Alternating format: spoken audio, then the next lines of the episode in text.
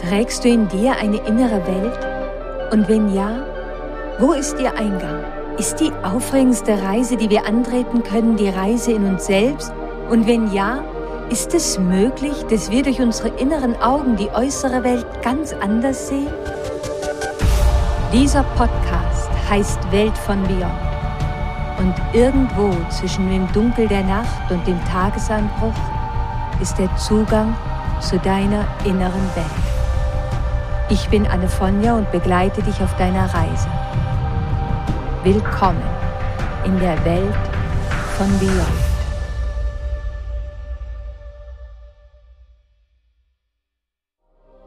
Hallo und herzlich willkommen zu unserer heutigen Reise Beyond. Wenn mich heute jemand fragen würde, welche Bewohner meiner inneren Welt mir am meisten geholfen haben, im Hier und Jetzt zu sein, dann wäre meine Antwort der Magier und der Mystiker. Sie sind wundervolle Gefährten, die mich stets ermutigen, ganz bewusst den Moment zu erleben. Es ist ihre Magie, die mich gelehrt hat, dass es der Moment ist, in dem Magie geschieht. Dass es das Hier und Jetzt ist, was uns nähren kann und der einzige Bereich, in dem wir etwas verändern und kreieren können. Es ist die Zeit, in der der alchemistische Prozess stattfindet, der Ort, an dem die intuitive Führung auf uns wartet. Aber es gibt einen Bewohner meiner inneren Welt, der mir unendlich viel geholfen hat, mich mit dem, was ist, mit dem Moment auseinanderzusetzen. Und das war der Archetyp mit dem Namen der Realist, der mich besuchen kam, wenn ich immer wieder einmal denken wollte, es wird sich schon alles irgendwie regeln oder mich in meine Illusionen und Tagträume flüchtete. Dann forderte er mich liebevoll auf, mich stattdessen wirklich mit der Tiefe meiner Krise auseinanderzusetzen, die ganze Wahrheit zu sehen, um heilen zu können. Er war es, der mir half, meine Fähigkeit zu stärken, Schwierigkeiten ins Gesicht zu sehen, das Dunkel und den Schatten nicht zu fürchten und nicht zu flüchten. Es ist der Realist, der uns helfen kann, in unserer inneren Welt und in der äußeren Welt das zu sehen, was ist. Und diese Fähigkeit brauchen wir, wenn wir im Moment sein wollen. Im Moment zu sein, das ist etwas, was ich lange, lange habe lernen müssen. Und auch heute kann ich nicht sagen, dass ich jeden Tag rund um die Uhr im Moment lebe. Aber ich glaube, dass das keiner von uns tut. Ich glaube, es ist menschlich, im Laufe eines Tages mal im Moment zu sein und dann mal wieder nicht. Wenn ich darüber spreche, im Moment zu sein, dann meine ich übrigens nicht die Art, wie einige buddhistische Mönche dies definieren würden, die eine hohe Form der Meditation gelehrt haben. Ich spreche dabei auch nicht über Trancezustände und veränderte Bewusstseinszustände oder Hypnose. Dies alles sind Wege, die uns in den Moment führen können, aber wir sind nicht in der gleichen Form präsent im Hier und Jetzt wie in der Art, über die ich sprechen möchte. Mir geht es um eine andere Art des im Momentseins. Es kann in unserem Leben Zeiten geben, in denen sind wir vielleicht einige Monate, vielleicht ein Jahr, vielleicht auch zwei Jahre nicht wirklich hier, nicht wirklich in einer Situation ganz präsent. Es ist nicht so, dass wir bewusst entscheiden, nicht präsent zu sein. Es ist mehr etwas, was wir unbewusst tun. Es ist eine unbewusste Entscheidung, nicht direkt und klar eine Situation für sich zu erleben. Und erst später realisieren wir, dass wir für eine bestimmte Zeit in unserem Leben nicht ganz da waren. Und so ist es mir auch ergangen. Ich erinnere mich, dass ich Anfang 20 das Buch Frühstück bei Tiffany von Truman Capote so sehr liebte. So sehr, dass ich sogar begonnen hatte, es auswendig zu lernen. Es ist zwar nur ein kleines Büchlein, aber dennoch. Die Geschichte handelte von der 18-jährigen Holly Golightly, die sich in New York vom Strom des leichten Lebens treiben lässt, sich mit Charme und überraschendem Einfallsreichtum zwischen Bohemians, Playboys, Gins und Rosen durchschlägt und doch ihrem Herzen immer treu bleibt. Ihre Geschichte übte auf mich eine so große Faszination aus. Nur manchmal, wenn Holly das rote Grausen, diese unbestimmte Furcht packt, dann ging sie zu dem Juweliergeschäft Tiffany an der Fifth Avenue. Das Einzige, was ihr dann helfen konnte, war dorthin zu gehen. Das war die Geschichte, die ich Anfang 20 las und so sehr liebte. Viele Jahre später habe ich das Buch noch einmal gelesen und es war eine ganz andere Geschichte, der ich begegnete. Das, was ich Anfang 20 so voller Leichtigkeit erlebt hatte, voller überraschender Wendung, so wie ich mein eigenes Leben damals sehen wollte, war eine tragische und traurige Geschichte zugleich. Viele Jahre später sah ich hinter der Leichtigkeit die Melancholie des Lebens einer jungen Frau, die sich immer behaupten musste, früh allein im Leben stand und um überleben zu können, ihren Körper verkaufte. Und immer dann, wenn Holly sich an ihr wahres Ich erinnerte, ging sie zu Tiffany's, um sich wieder zu beruhigen und sich dem Trug und der Illusion ihres Lebens hinzugeben. Auf einmal las ich eine Geschichte von Einsamkeit und zerstörten Träumen. Und so wie Holly tat auch ich mich einst schwer, wahre Nähe zuzulassen. So wie sie tat ich mich in meiner Jugend schwer, mit der Wahrheit konfrontiert zu werden. Und so wie sie war auch ich viele Jahre beständig auf der Flucht gewesen. Auf der Flucht vor mir selbst. Mit Anfang 20 war ich nicht in der Lage gewesen, hatte ich nicht die innere Reife, um die Tiefe der Geschichte erfassen zu können. Als ich 20 Jahre alt war, habe ich die Gegenwart anders wahrgenommen. Was ich dir damit sagen möchte, ist, dass der Grad, wie sehr wir im Moment sein können, immer auch damit verbunden ist, wo wir gerade auf unserem Weg stehen. Je mehr wir innerlich wachsen, umso reifer wir werden, umso mehr werden wir in der Lage sein, uns mit dem, was ist, zu konfrontieren. Umso mehr verstehen wir, dass wir das Leben symbolisch sehen müssen, wenn wir es durch die Augen unserer Seele sehen möchten. Wie gut wir im Hier und Jetzt leben können, ist noch an etwas Zweites gebunden, an die Erwartungen unserer Familie oder einer bestimmten Glaubensrichtung, die uns geprägt hat. Auch sie können uns gefangen halten und können dazu führen, dass wir nicht im Moment sind, beziehungsweise dass wir den Moment verzerrt wahrnehmen. Um im Hier und Jetzt präsent zu sein, müssen wir also auch unsere Anhaftungen an Illusionen und Glaubenssätze überwinden, die nicht unserer eigenen Wahrheit entsprechen. Nur, das fällt uns mitunter schwer, weil wir Angst davor haben, dann die Anerkennung im Außen eben nicht mehr zu erhalten. Im Moment zu sein bedeutet also auch, die Illusionen zu durchbrechen und die Glaubenssätze, welche nicht wirklich unserer Wahrheit entsprechen und uns davon abhalten, klar zu sehen. Wenn es so wichtig ist, im Hier und Jetzt zu sein, was geschieht eigentlich, wenn wir den Moment nicht bewusst erleben? Gibt es einen Preis, den wir dafür zahlen müssen? Schulden, die wir dadurch kreieren? Wie können wir unseren Kurs korrigieren und wieder in die Gegenwart zurückkehren? Gibt es verschiedene Arten, wie wir im Moment sein können? Und was bedeutet es überhaupt wirklich, im Hier und Jetzt zu sein?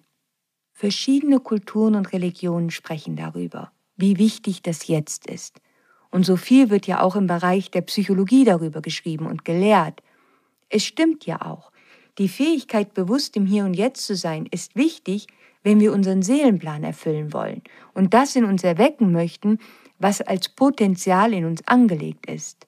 Nur gibt es eben viele verschiedene Arten, in denen wir präsent sein können. Viel, viel mehr, als wir vielleicht glauben. Auf unserer heutigen Reise Beyond möchte ich das mit dir gemeinsam entdecken. Und wir werden gemeinsam noch einigen weiteren Bewohnern, Archetypen, in unserer inneren Welt begegnen, die mit dafür verantwortlich sind, dass wir nicht im Moment sind. Bevor wir unsere Reise beginnen, habe ich nur eine Bitte. Es ist nicht meine Absicht, dass du dich schuldig fühlst oder denkst, etwas falsch gemacht zu haben durch das, was ich dir heute erzähle. Ich möchte dir auf unserer Reise nur zeigen, was technisch in uns geschieht, wenn wir nicht im Moment sind. Wir können nur im Moment unser Potenzial leben. Wir können das nicht in der Vergangenheit oder in der Zukunft. Nur im Hier und Jetzt. Wenn ich auf unserer Reise über die Schulden spreche, die wir kreieren, wenn wir nicht im Moment sind, dann fühl dich bitte selbst nicht schuldig oder aktiviere vielleicht sogar unter Umständen deinen inneren Perfektionisten. Bitte, bitte nicht. Es geht bei diesen Schulden nicht darum, dass wir abgestraft werden, sondern sie sind einfach Teil der spirituellen Gesetze unseres Energiesystems. Und wir sind doch alle dabei zu lernen, jeden Tag, Stück für Stück. Lass uns die verschiedenen Arten entdecken, wie wir im Moment sein können. Unser Bewusstsein kann den Moment auf so viele verschiedene Arten erleben. Für das, was ich jetzt mit dir teilen werde, hilft es dir, wenn du daran denkst, im Moment zu sein bedeutet, mit all dem, was in mir hochkommt und was um mich herum geschieht, zu sein mit all dem in direkten Kontakt zu sein und die direkte Erfahrung ganz bewusst zu erleben.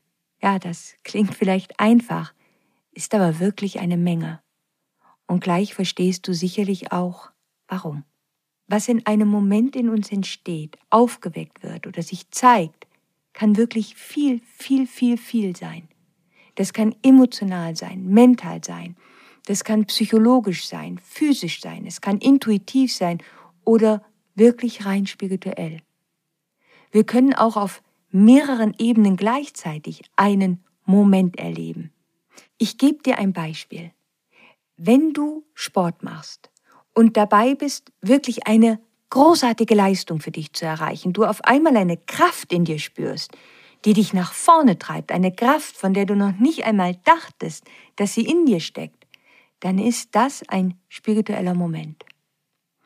Physisch erlebst du aber auch so viel dabei. Emotional fühlst du ein Hoch, weil du eine Art Durchbruch erlebst. Und mental erlebst du diesen Moment ebenfalls als einen Durchbruch, weil du beginnst anders von dir zu denken. Siehst du jetzt, wie wir auf vielen verschiedenen Ebenen den Moment erleben können?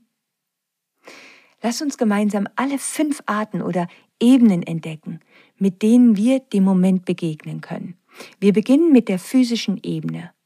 Wie viele von uns sind sich ihres körperlichen Selbst im Moment bewusst? Wie bewusst bist du in dem Raum, in welchem du dich gerade befindest? Wie bewusst nimmst du dich als Körper darin wahr? Spürst du die Temperatur des Raums? Wer ist noch da mit dir im Raum? Es geschieht so oft, dass wir den physischen Aspekt des Moments nicht wahrnehmen, weil unser Kopf und unser Fokus ganz woanders ist.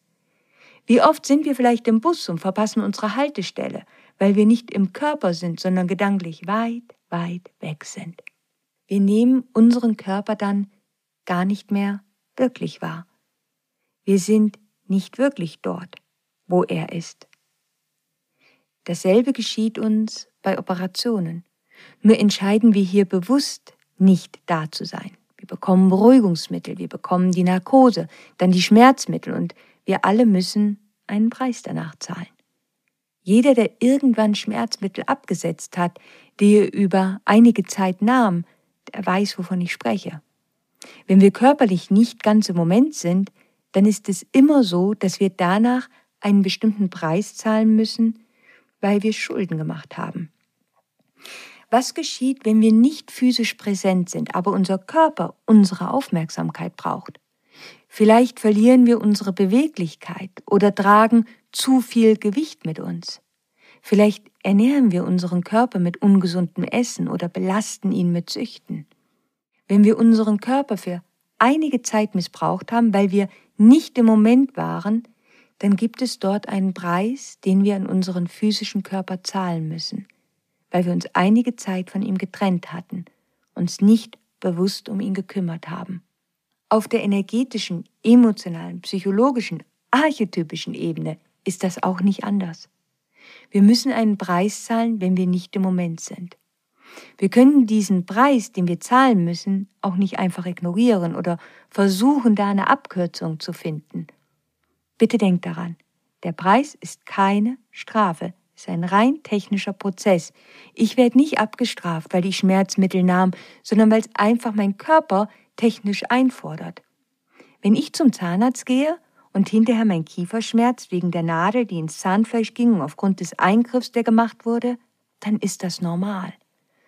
Diese Schmerzen sind ja auch keine Bestrafung. Es ist nur einfach so. Ich war betäubt, der Arzt hat in der Zeit einen Eingriff vorgenommen, jetzt komme ich zurück und muss das ausgleichen, um mich und meinen Körper wieder in Harmonie zu bringen. Mit diesem Preis, ja mit diesen Schulden umzugehen und sie zu managen, wird für einige Menschen ihr ganzes Leben in Anspruch nehmen. Dann wird es das Einzige, was sie tun. Dann laufen Menschen Gefahr, in eine destruktive Abwärtsspirale zu geraten. Pass auf, ich gebe dir ein Beispiel. Stell dir einmal vor, jemand wäre unglücklich in seiner Beziehung. Dieser Mensch weiß, dass er eigentlich diese Beziehung beenden sollte. Aber anstatt zu gehen, bleibt er. Mit dieser Entscheidung wird er einen Preis zahlen müssen, weil er nicht im Moment ist, sich nicht mit der Erfahrung direkt auseinandersetzt und auf seine innere Stimme hört. In Wahrheit weiß dieser Mensch das tief in sich und fühlt sich schuldig deswegen. Dazu kommt, dass die Beziehung den Menschen weiterhin emotional zusetzt und so kommt vielleicht der Tag, an dem er Drogen oder Alkohol als Ausweg nutzt, um dieses unangenehme Gefühl irgendwie loszuwerden. Das gelingt auch vorübergehend, für ein paar Stunden, aber dann bekommt unser Mensch noch mehr Schuldgefühle. Einmal die, dass er die Situation nicht konkret im Hier und Jetzt löste und Schuldgefühle, weil er stattdessen seinen Süchten nachging und so dreht sich die Spirale immer weiter und immer weiter und immer weiter nach unten. Der Moment, in welchem wir beginnen, den Preis dafür zu zahlen, dass wir nicht im Moment präsent waren, ist der Moment, wenn der Leidensdruck der symbolischen Schulden, die wir gemacht haben, für uns nicht mehr aushaltbar ist. Dann kommt der Wendepunkt, an dem wir entscheiden, einen neuen Weg zu finden, unser Leben zu leben. Wenn du physisch im Moment bist, dann nimmst du alles wahr, was dir deine fünf Sinne kommunizieren. Und nun kommen wir zu dem emotionalen Bereich. Vielen Menschen fällt es schwer, emotional im Moment zu sein. Und ich kann das verstehen. In einer patriarchalisch geprägten Gesellschaft, in welcher Männern gesagt wird, große Jungs weinen nicht und von Frauen erwartet wird, die Gefühle ihres Partners oder von Familienmitgliedern für sie zu spüren, weil brave Mädchen das tun, ist es wirklich schwer, emotional im Moment zu sein. Dabei wäre es wichtig, dass wir emotional verbunden sind, direkt mit der Erfahrung, die wir machen. Welche Gefühle ruft ein Moment in uns hervor? Emotional präsent sein bedeutet, ich bin präsent mit allem, was ich fühle. Wie oft leben wir unsere Wut nicht aus, unterdrücken sie. Wut ist ein ganz natürliches Gefühl, was zu unserem Menschsein dazugehört und sich rührt, wenn unsere Grenzen überschritten worden. Wir werden wütend, wenn unsere Grenzen verletzt werden, und wir leben in einer Welt, wo das geschieht. Wenn du mit dir verbunden bist, wirst du wütend werden von Zeit zu Zeit. Das ist Teil des Lebens. Nur Wut scheint nicht akzeptiert zu sein in der Welt, auch nicht in der spirituellen. Wie oft kommt dann die Einladung zu einer mentalen Abkürzung? Sei nicht wütend. Alles geschieht aus einem guten Grund. Ja, das funktioniert aber so nicht. Die direkte Erfahrung mit dem Moment ist, dass ich jetzt wütend bin oder traurig oder fröhlich. Das ist es doch, woraus das Leben überhaupt besteht. Aber wer von uns kann schon sagen, ich bin emotional vollkommen präsent. Womit wir wahrscheinlich eher eine Erfahrung gemacht haben, ist, was es bedeutet, nicht wirklich emotional verbunden zu sein mit einer direkten Erfahrung. Aber wenn wir es nicht sind, dann müssen wir auch hier einen Preis dafür zahlen. Auch hier kreieren wir Schulden. wo wir über Wut gesprochen haben. Ein Grund, warum wir depressiv werden können, ist, weil wir in eine emotionale Verleugnung gehen, was auch immer die Gefühle sind, die wir verleugnen. Und dann nehmen wir vielleicht Medikamente dafür und versuchen die Situation so zu managen. Und weil unsere Gefühle ein wichtiges Instrument unserer intuitiven Führung sind, erhalten wir die vielleicht gar nicht mehr. Und dann kommt der Tag, an dem wir erkennen, wie verloren wir uns fühlen. Warum weiß ich nicht, wofür ich da bin? Weil wir unsere Intuition nur im Moment begegnen können. Sie hilft uns bei den Entscheidungen und hilft uns, unseren Kompass auf Norden zu halten. Die nächste Ebene ist die mentale. Wenn wir wirklich mental klar im Moment sind, dann hat diese Ebene auch eine intuitive in sich. Wir denken dann im Einklang mit dem, was wirklich gerade in unserem Leben geschieht. Es ist ein rares Phänomen, weil wir normalerweise eher dazu neigen, unsere eigene Geschichte auf die Realität zu projizieren, anstatt die Realität für das zu sehen, was sie wirklich ist. Mental im Moment zu sein, ist alles andere als einfach. Die mentale Form, nicht präsent zu sein, bedeutet, dass wir vielleicht denken, dass Wunder einfach so in unser Leben kommen oder wir projizieren unsere eigene Geschichte der Vergangenheit auf einen neuen Moment. Oder wir flüchten uns in Traumwelten. Oder wir überanalysieren alles. Wie mental präsent bist du gegenüber dem, was gerade in deiner Realität geschieht? Das Gesetz der Anziehung sagt, ändere deine Wahrnehmung und die Realität ändert sich. Ja, das ist korrekt und auch nicht. Ich kann im korrekten Sinn etwas erleben und meine Wahrnehmung darauf verändern, um in der besten Art und Weise damit umzugehen und mit den Energien zu arbeiten. Wenn wir uns aber von allem abwenden und sagen, das hat nichts mit mir zu tun, ja, dann wird es schwierig. Und jetzt kommen wir zu dem psychologischen Bereich. Wenn wir psychologisch präsent sind, bedeutet es, dass wir in unserer inneren Reife an einem Punkt angekommen sind, an dem wir wissen, dass wir ein Unterbewusstsein haben und ein Unbewusstes, ein Ego und wir eine eigene Art haben, mit Traumata umzugehen. Wie gut wir psychologisch im Moment sein können, wird maßgeblich davon bestimmt, wie wir mit Traumata umgehen, wie bewusst wir uns sind, dass wir unbewusste Programme haben, Filter, unsere Schatten, wie präsent, wie sehr können wir im Kontakt sein mit dem Bereich unserer eigenen inneren Welt. Wir alle haben Dramen und wir alle haben Traumata in unserem Leben erlebt. Zum Beispiel Menschen, die homosexuell sind, haben ein Traumata durch den Missbrauch eines Teils der Gesellschaft erlebt, die ihnen sagt, etwas wäre falsch mit ihm.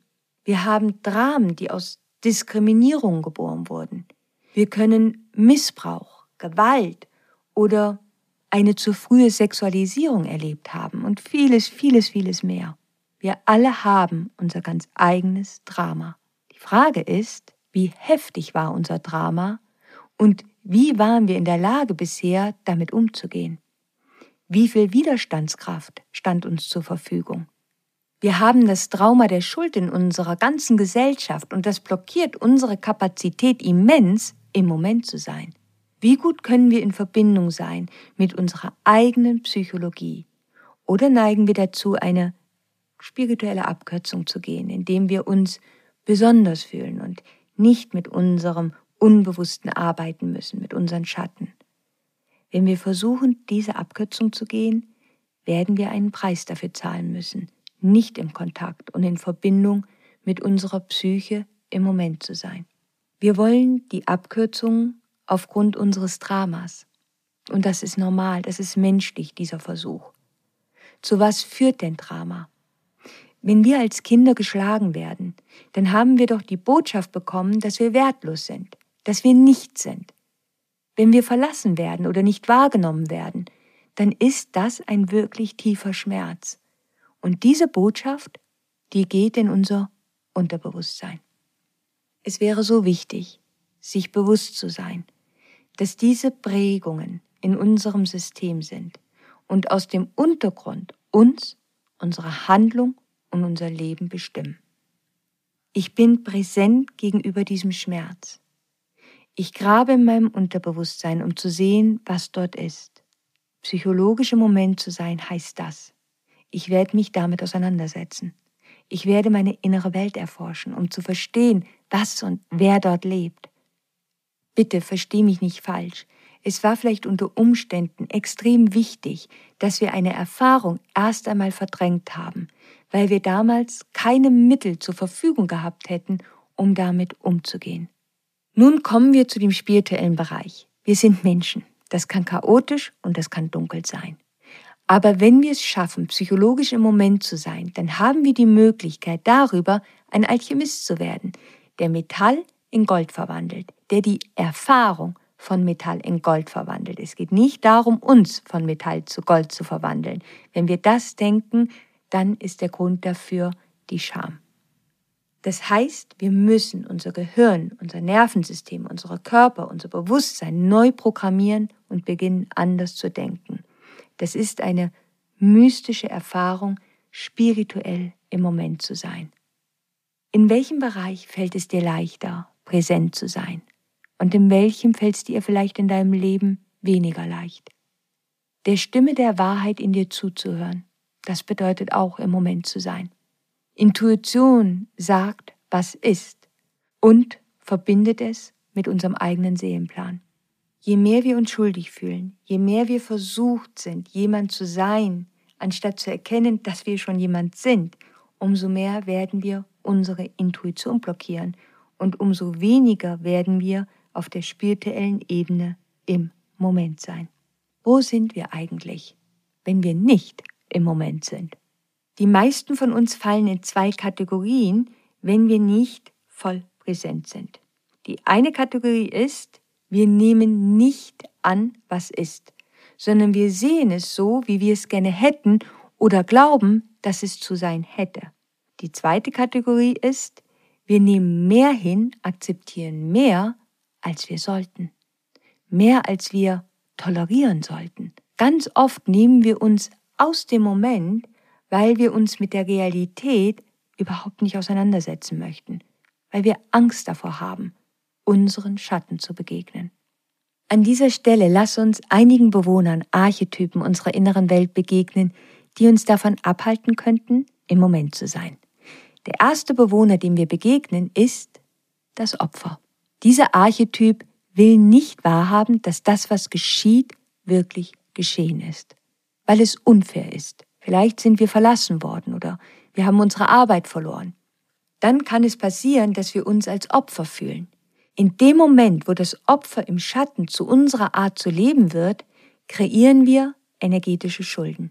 Wenn wir ein dramatisches Erlebnis haben und unsere Chance nicht ergreifen, daran zu wachsen, sondern stattdessen diese Erfahrung zu einem Teil unserer Identität werden lassen, dann wird das Opfer einen großen Teil unserer Identität prägen und wir werden nie über das Erlebte hinausgehen können.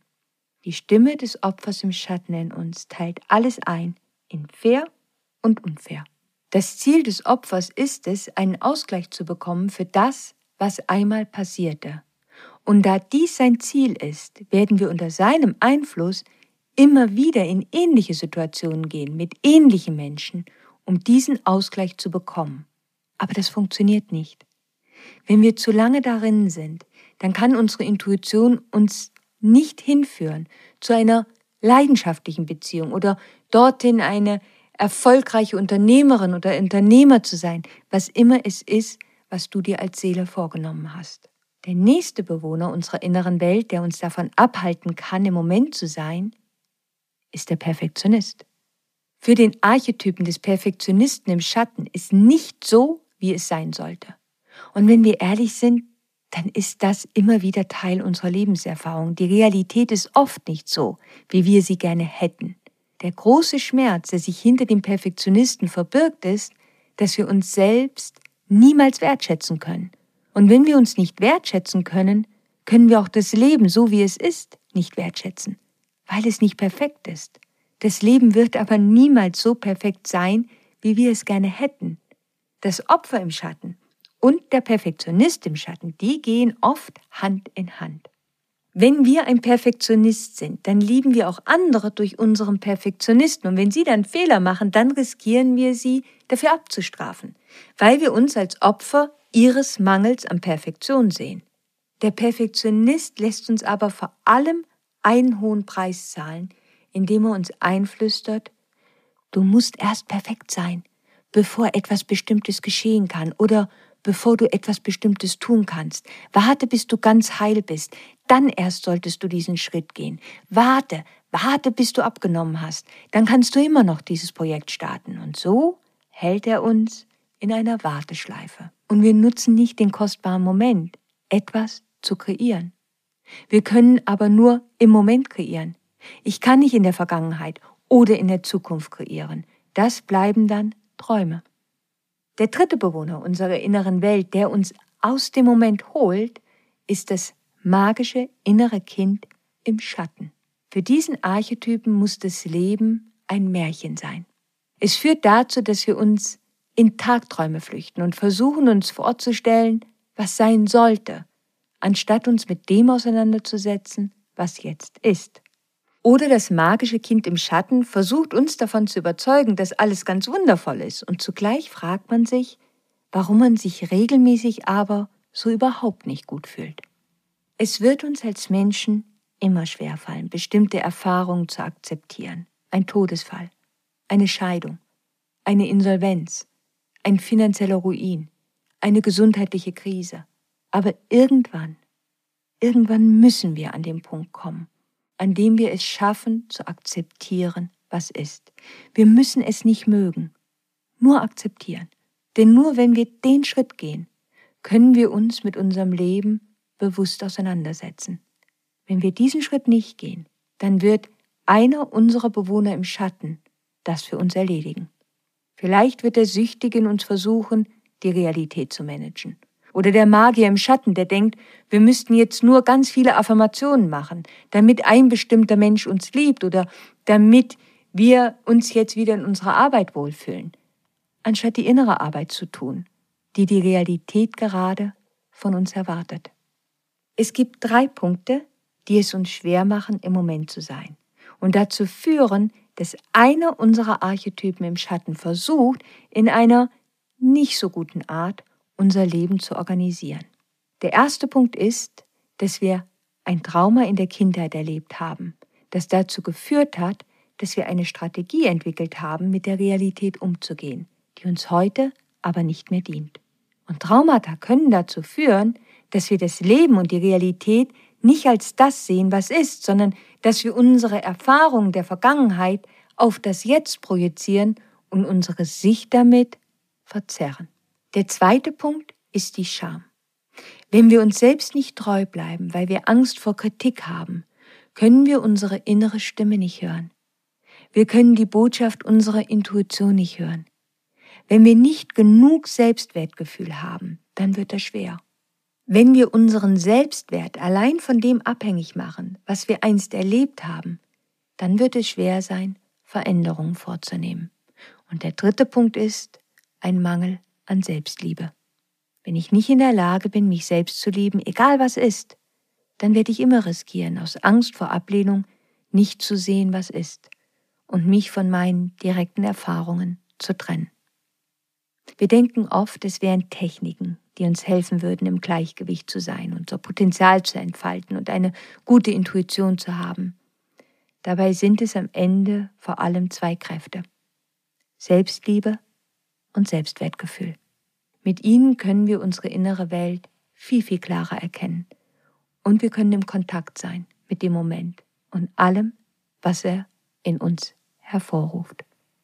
Als ich viele Jahre später noch einmal das Buch Frühstück bei Tiffany las, kam mir ein Gedanke, der mich bis heute nicht mehr losgelassen hat.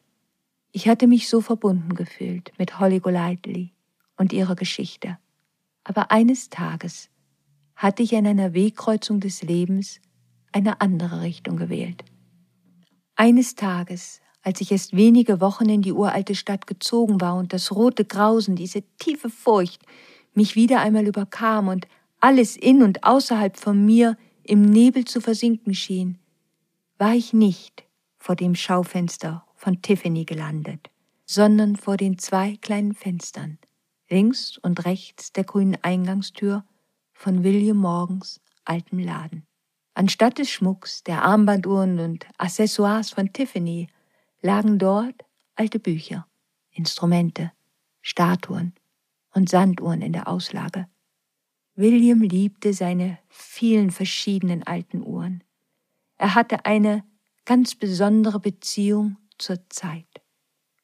Wahrscheinlich, weil er wusste, wie wichtig es war, die Geheimnisse der Zeit zu kennen, um Magie kreieren zu können.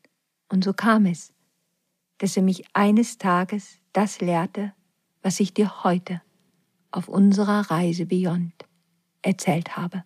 Williams kleiner Laden war für mich eine Schwelle zwischen der äußeren Welt und meiner inneren Welt. Wenn ich einmal die Schwelle übertreten hatte, war es, als ob ich in die Welt hinter meine Augen eingetreten wäre, so wie ich hoffe, dass es unsere kleine magische Ecke im Internet für dich sein möge. Eine magische Tür in deine innere Welt. Und hiermit sind wir am Ende unseres heutigen Abenteuers angekommen. Auf meiner Instagram-Seite Annefonja findest du auch eine Post zu unserer heutigen Episode und ich würde mich sehr freuen, wenn du mir dort deine Gedanken dazu schreiben magst. Am kommenden Dienstag um 5 Uhr am Morgen treffen wir uns wieder hier zu einer neuen Reise in die Welt vom Beyond. Und bis dahin, stay magic. Always.